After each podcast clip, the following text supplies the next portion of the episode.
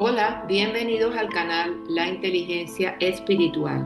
Hoy quiero saludar y agradecer a Dios y a los oyentes que por las redes de podcast y YouTube nos escuchan, a los oyentes de 26 países que en algún momento nos han escuchado, de México, Estados Unidos, Ecuador, Belice, Alemania, Perú, Argentina, Colombia, República Dominicana, Brasil, Chile, España, Guatemala, Bolivia, Honduras, Reino Unido, Cuba, Suiza, Emiratos Árabes, Puerto Rico, Rumania, Uruguay, Costa Rica, Venezuela, El Salvador y Paraguay. Muchas gracias y muchas bendiciones.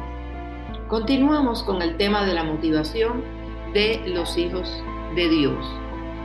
Para este estudio he realizado una revisión sistemática sintetizando las evidencias disponibles en estudios primarios Biblias en diferentes versiones, Biblias de estudio, diccionarios y enciclopedias bíblicas que me han permitido sintetizar y realizar los estudios bíblicos con la ayuda del Espíritu Santo que hace clara la verdad de la revelación escrita.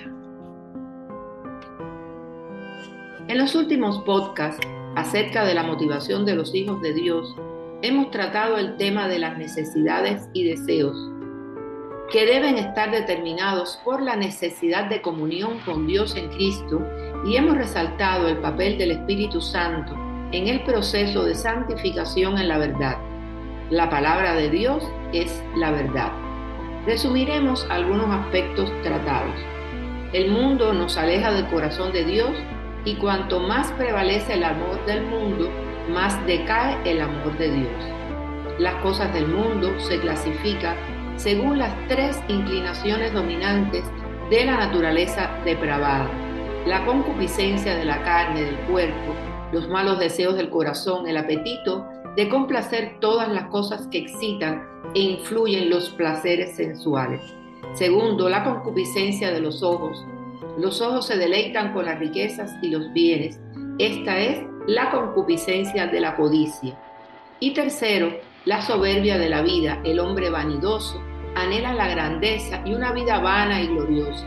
Esto incluye la sed de honores y aplausos.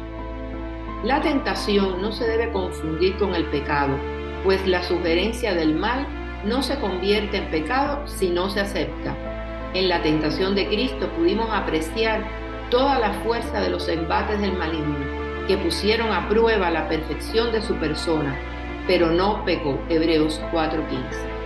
No os ha sobrevenido ninguna tentación que no sea humana, pero fiel es Dios que no os dejará ser tentados más de lo que podéis resistir, sino que dará también juntamente con la tentación la salida para que podamos soportar. Explicamos que existen formas o estrategias concretas para no caer en tentación, a partir de la propia palabra de Dios escapar, huir, evitar, la inhibición de nuestras conductas y la resistencia. A pesar de que estas formas para enfrentar las tentaciones se pueden mezclar, vamos a tratarlas por separado, siempre ratificando que es la palabra de Dios como espada del Espíritu Santo la que puede ayudarnos en este empeño. Solo podemos reconocer y combatir estas tentaciones saturando nuestros corazones y nuestras mentes con la verdad. La armadura de Dios en la batalla espiritual incluye un arma ofensiva, la espada del Espíritu, la cual es la palabra de Dios. Efesios 6, 17. Y tomad el yermo de la salvación y la espada del Espíritu, que es la palabra de Dios. En la palabra de Dios encontramos preceptos que son enunciados o mandatos específicos que nos ponen en la obligación de cumplirlos. Generalmente es una orden divina que demanda la obediencia del hombre. Los preceptos pueden instruirnos a hacer, pero también a no hacer.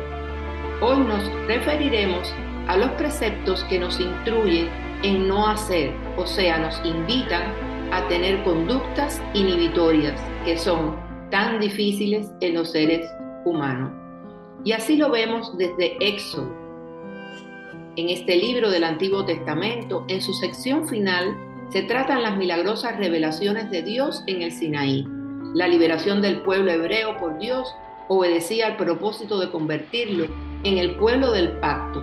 Entonces ocurre la entrega de los diez mandamientos y de aquellas instrucciones que explicaban en detalle cómo estos mandamientos debían manifestarse en la vida del pueblo del pacto. Así lo vemos en Éxodo 20, del 3 al 17. Y algunos de estos mandamientos nos instruyen en no hacer.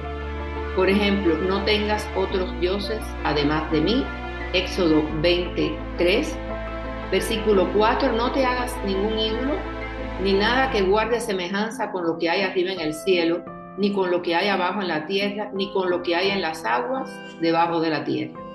Versículo 5, no te inclines delante de ellos, ni los adores. Versículo 7, no uses el nombre del Señor tu Dios en falso. Versículo 13, no mates. Versículo 14, no cometas adulterio. Versículo 15, no robes. Versículo 16, no des falso testimonio en contra de tu prójimo. Versículo 17, no codicies la casa de tu prójimo, no codicies su esposa, ni su esclavo, ni su esclava, ni su buey, ni su burro, ni nada que le pertenezca. También en el Nuevo Testamento existen preceptos que nos instruyen en lo que no debemos hacer. En particular, este es de suma importancia y se encuentra en la carta a los romanos donde Pablo aborda temas sobre la redención. Pablo hace énfasis en el poder del Espíritu Santo en nosotros, llenándonos de su poder para obedecer a Dios y vencer el pecado, dándonos un modelo de santidad que imitar, y así lo vemos en estos versículos de Romanos 6 del 11 al 14. De la misma manera, también ustedes considérense muertos al pecado, pero vivos para Dios en Cristo Jesús. Por lo tanto, no permitan ustedes que el pecado reine en su cuerpo mortal, ni obedezcan a sus malos deseos. No ofrezcan los miembros de su cuerpo al pecado como instrumentos de injusticia. Al contrario, ofrézcanse más bien a Dios como quienes han vuelto de la muerte a la vida, presentando los miembros de su cuerpo como instrumentos de justicia. Así el pecado no tendrá dominio sobre ustedes porque ya no están bajo la ley, sino bajo la gracia. Nuestro viejo hombre, nuestra vieja naturaleza, lo que éramos antes de ser hijos de Dios, representa el dominio irrestricto de la carne.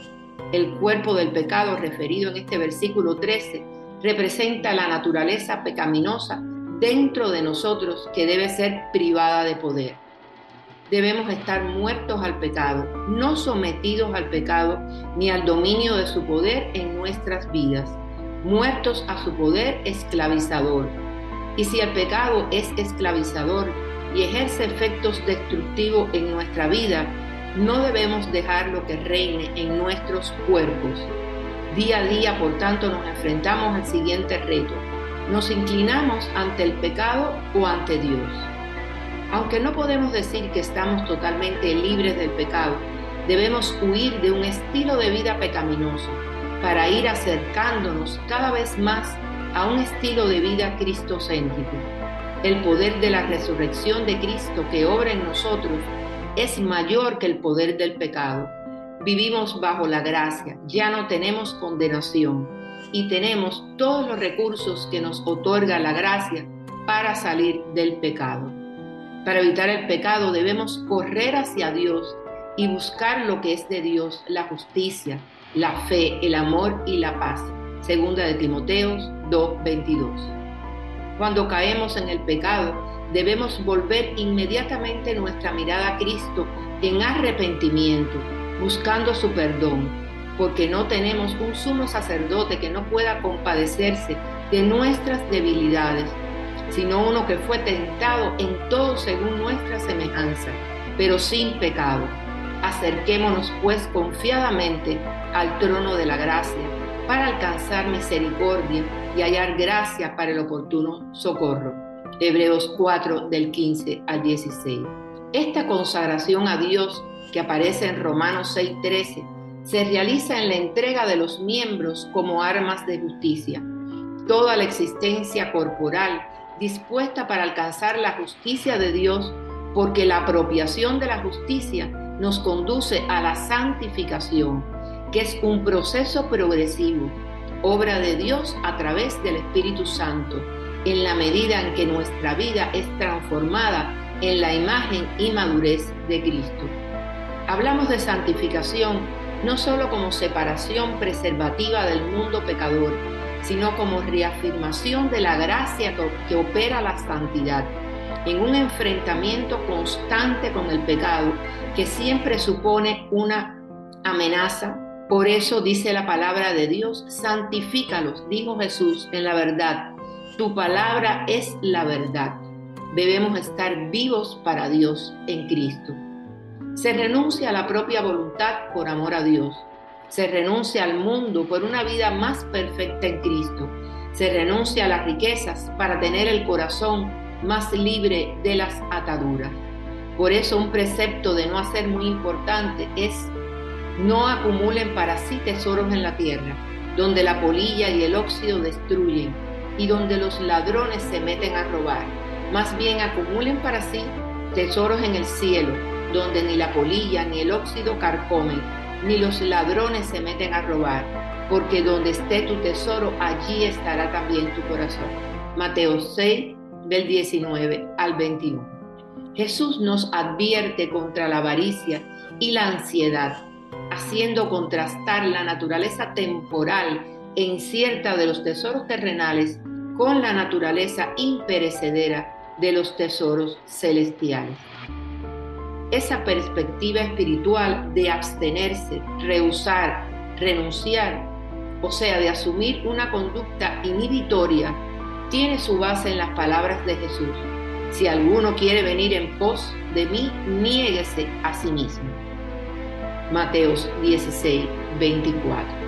El sentido cristiano de la renuncia es un acto de virtud no solo la negación de una acción. Esta es la paradoja del discipulado. Perder la vida es encontrarla. Morir es vivir. Negarse a uno mismo no es un acto de moderación externo y falso. Negarse a uno mismo es poner los intereses del reino primero y por encima de todo. Tomar la cruz no significa llevar una carga irritante, sino renunciar a ambiciones egoístas y deseos pecaminosos para vivir plenamente en el reino de Dios y su justicia. Seguir a Cristo es renunciar al mundo, es renunciar al pecado. ¿Y cómo lo logramos? Dice el apóstol Pablo a los cristianos en Colosenses 3 del 2 al 6. Y serían las normas para una vida santa.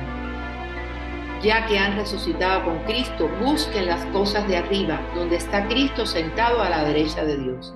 Concentren su atención en las cosas de arriba, no en las de la tierra, pues ustedes han muerto y su vida está escondida con Cristo en Dios. Cuando Cristo, que es la vida de ustedes, se manifieste, entonces también ustedes podrán ser manifestados con Él en gloria.